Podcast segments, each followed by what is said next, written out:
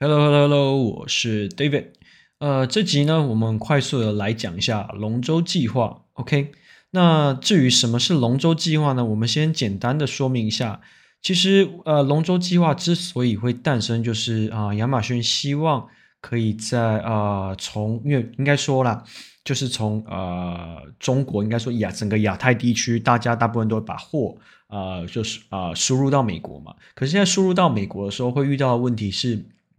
有可能你找的第三方的物流公司，它第一个量体不够大，所以你的价格不好；不然就是你的整个服务它没有一条龙，所以会造成你在呃整体的供应链管理上面的时候会遇到一些问题。所以亚马逊它提出了一个龙舟计划，让你从原产地到你最终要进 FBA 的仓库的时候，可以有一条龙的计划。那这个计划呃，它应该是否就是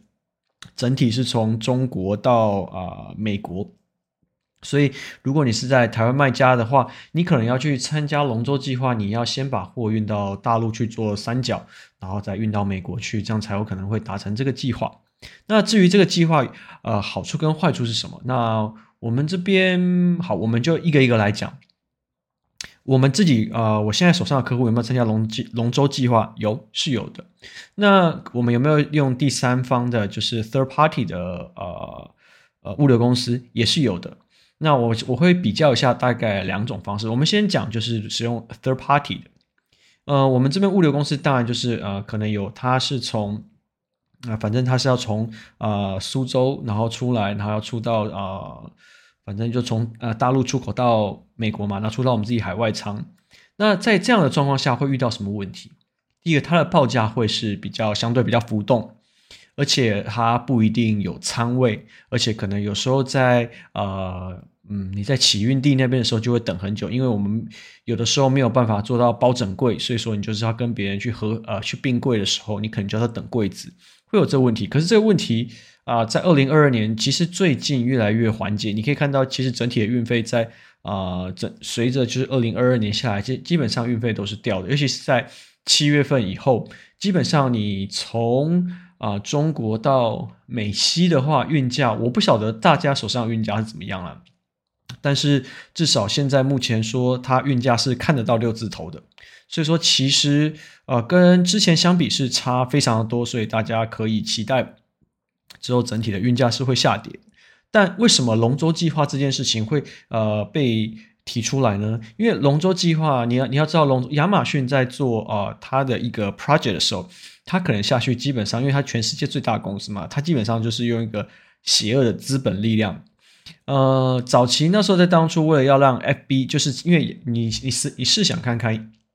以前的 PC Home 它要二十四小时到货，或者现在其实 Momo 还有就是呃，可能其他的就是电商都可以做到二十四小时到货。可是，在美国你要做到二十四小时或者四十八小时到货这件事是非常困难的。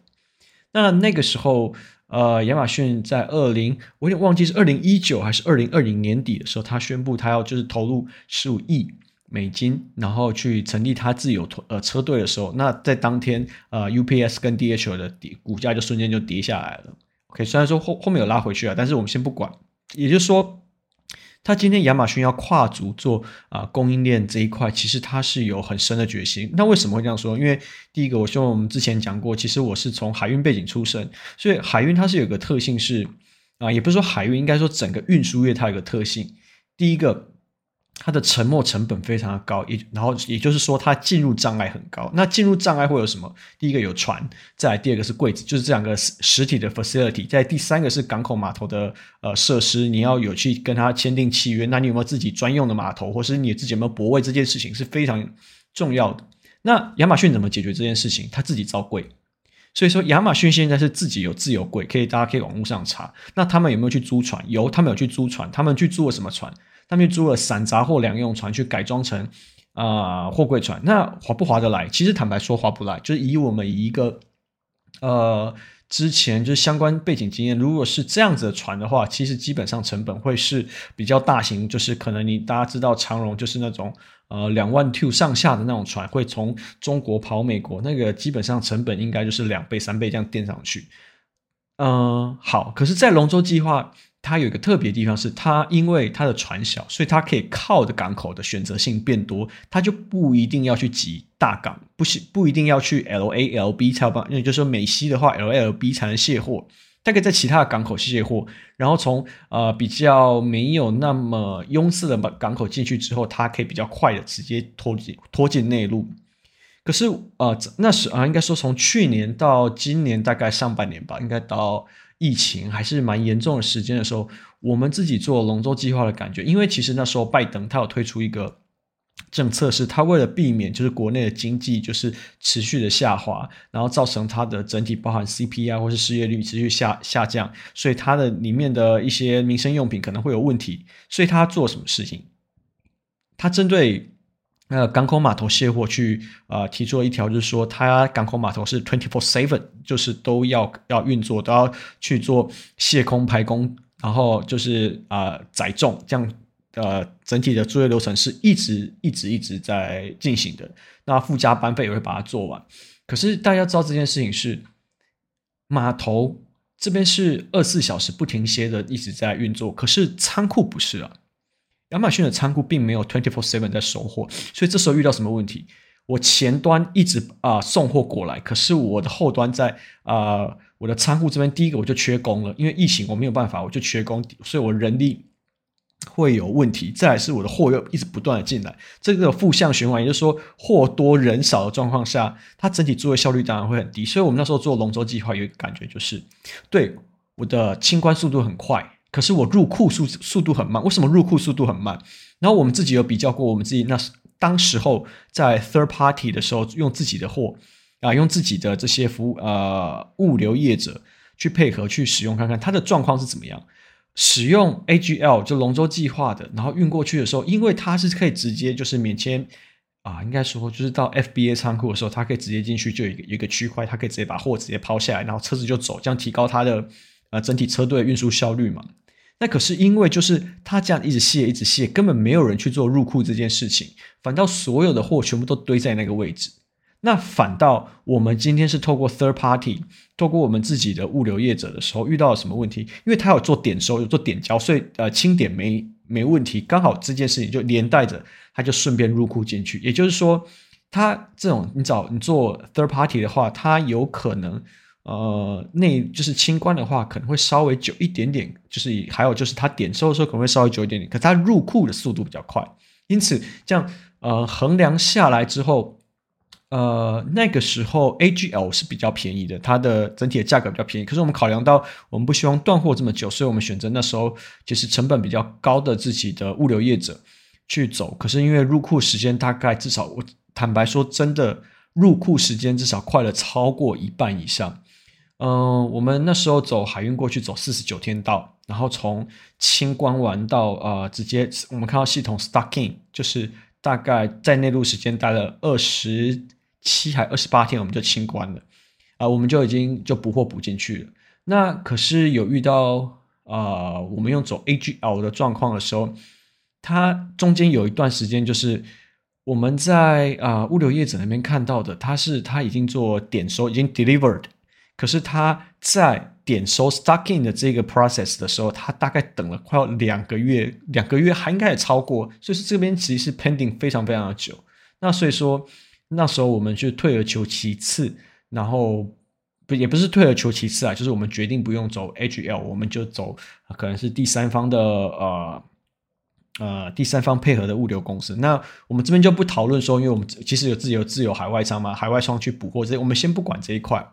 好，那说回来，所以 AGL 跟自己的 3PL 或是这个龙舟计划，它未来到底有什么样子的呃差别或是前瞻性？我觉得差别最大的其实有两个地方，第一个就是海运的运费，第二个是它入库的速度。OK，入库的速度这件事情，我觉得短期还是没有办法解，因为其实国内缺工的状况还是一直持续在进行，而且接下来要第四季了，所以我们在我们呃状况下，其实。呃，像像我们前面讲，我们是用海外仓去，就是让它的补货的去，就是让它补货的速度比较，嗯，怎么讲，抓到它补货的速度，所以我们海外仓去填平它中间那个 gap。那如果就你如果是走海运 third party 走整柜，或者是不要说走整柜啊，他不会，大家大家不会走整柜，但应该是不足米就走一定的米数进去跟走 HL，呃，我们可能会选择走呃 third party，原因是什么？因为海运费在降，所以海运费降，我入库又比较快，所以我们走的是 third party。那 AGL 就龙舟计划它面临到最大问题或是它的挑战是什么？我们这边在啊啊、呃呃，我们客户他跟就是美国这边的龙舟计划，就是这个团队，他们有开会，他说会将来会针对龙舟计划，他会有给比较多的一些优惠，也就是说，他们第一个他们会提高入库的速度啊，当然这件事情是他们讲的，他们具体他们要怎么提高，他们并没有说明，他们说因为其实他们啊、呃、投入的成本，沉没应该说投入的投资的成本，其实相对来说已经非常的高了。所以说，如果他们不去做呃优化这整个 project 的话，那这个计划可能就是基本上就是打水漂。所以说，他们将来针对这些龙舟计划的卖家，可能在某一些优惠上面，他们呃第一个有流量的优惠，在第二个可能是呃你的 referral fee 的优惠。所以这两块是我们觉得它可能有机会，所以还要再观察。那。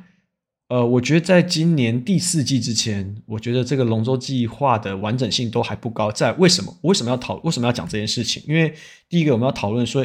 我们前面刚刚讲到嘛，因为以物流来说，它会有一个物流是循环的，供应链是循环的，它使用的柜子还有船这件事情，比方说我们看它柜子使用的周转率，因为它的柜子如果有要拉空回到啊、中国。就是去装嘛，所以就是说，他这一趟是拉什么？他其实有跟其他的公司合作，比方说像啊、奇异啊，或者是其他的一些汽车公司，他们都有合作一些零件，就是等于说从美国到中国这一段，他会去啊、做一个卸空这件事情。可是他的最大问题点是这种是什么？他是在他在美国境内还好，可是他在中国境内其实他并没有这么多的据点，所以这个是我们判断。啊、可能龙舟计划它会是一个持续成长的 program，但是它可能在短期内它还没有办法这么快的效，哎，它的短期内效果还不会这么快，哎，这么有效，所以我们还是持续观望当中。那至于接下来龙舟计划它会啊、有什么改善，我们这边跟呃啊，除了我们刚刚就是跟有这个